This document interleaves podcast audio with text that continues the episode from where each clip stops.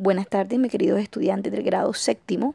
Hoy vamos a abordar un tema que no es nuevo para ustedes porque ya lo vieron en la semana de tiempo de diversión y espaciamiento familiar. Se llama el relato de terror.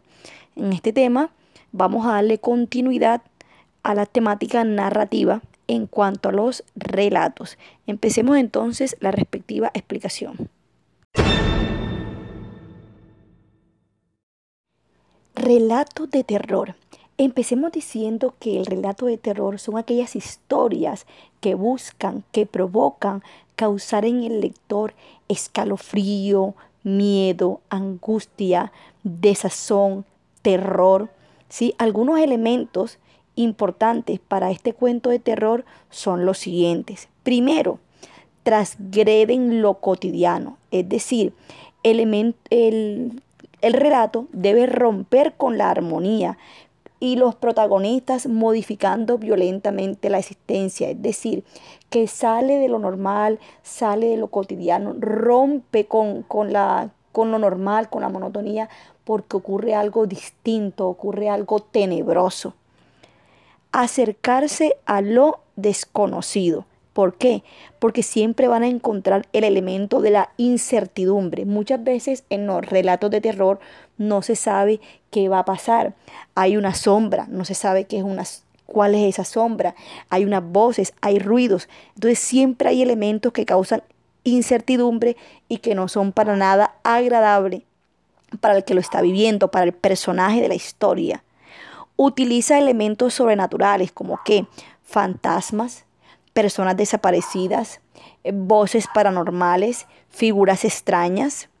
Pone en evidencia la condición de mortales porque lleva al lector al límite de sus angustias. Cuando tú estás leyendo, leyendo o viendo una película de terror, eh, te espantas, ¿cierto? De lo que estás viendo, eh, causa cierta causa cierta intriga.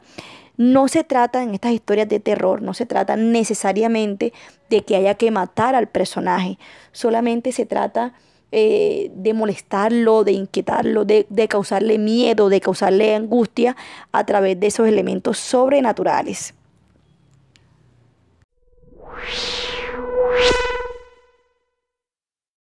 Bueno, pasemos ahora a las actividades de aprendizaje y transferencias. La primera actividad que debemos resolver es la que se encuentra en la página número 10 de Explorando Saberes. Te preguntan, teniendo en cuenta que el tema que aborda lo escalofriante podría ser recordar las cosas que te dan miedo. En este punto, en estas dos líneas en blanco, vas a escribir cuáles son aquellas situaciones de la vida que te causan miedo, que te causan escalofrío. Luego pasamos a la página 11 y tenemos aquí cinco imágenes y algunas preguntas en la actividad de aprendizaje, ¿cierto? Actividad número uno. Primera pregunta A. ¿Qué sensaciones te transmite el lugar de cada imagen? Resulta que tenemos cinco imágenes y esas imágenes salieron cada uno de libros de terror. Tenemos cinco imágenes. Vas, vas primero a enumerar cada imagen. Le pones el número uno, número dos, 3, 4 y 5. Y ahora sí, en tu cuaderno o en la parte de atrás de la hoja responde. Teniendo en cuenta el lugar de cada imagen, vas a responder en la imagen 1. ¿Qué, esa, ¿Qué sensación te transmite el lugar de esa imagen? La imagen 2, que viene siendo donde está un árbol solitario y nubloso. ¿Qué sensación te transmite ese lugar? Imagen 3. Hay como especie de un, de un puente en un lago o un puente dentro de un mar, ¿cierto? ¿Qué sensación me transmite? Imagen 4 a imagen 5, así sucesivamente. B. El lugar de cada imagen se puede relacionar con el título. ¿Por qué? También haces lo mismo, explicar en cada una de las imágenes si la imagen tiene que ver con el título, si se relacionan. 3. Menciona o sé menciona los personajes que podrían vivir allí. Es decir, ¿qué personajes crees tú que viven o que viven o se encuentran cerca del lugar de cada una de las imágenes que están en tu módulo? Luego, luego viene 1.1. Reúnete con tus padres o familiares para comentar sobre aquellas situaciones de miedo o escalofrío en las que se han visto envueltos.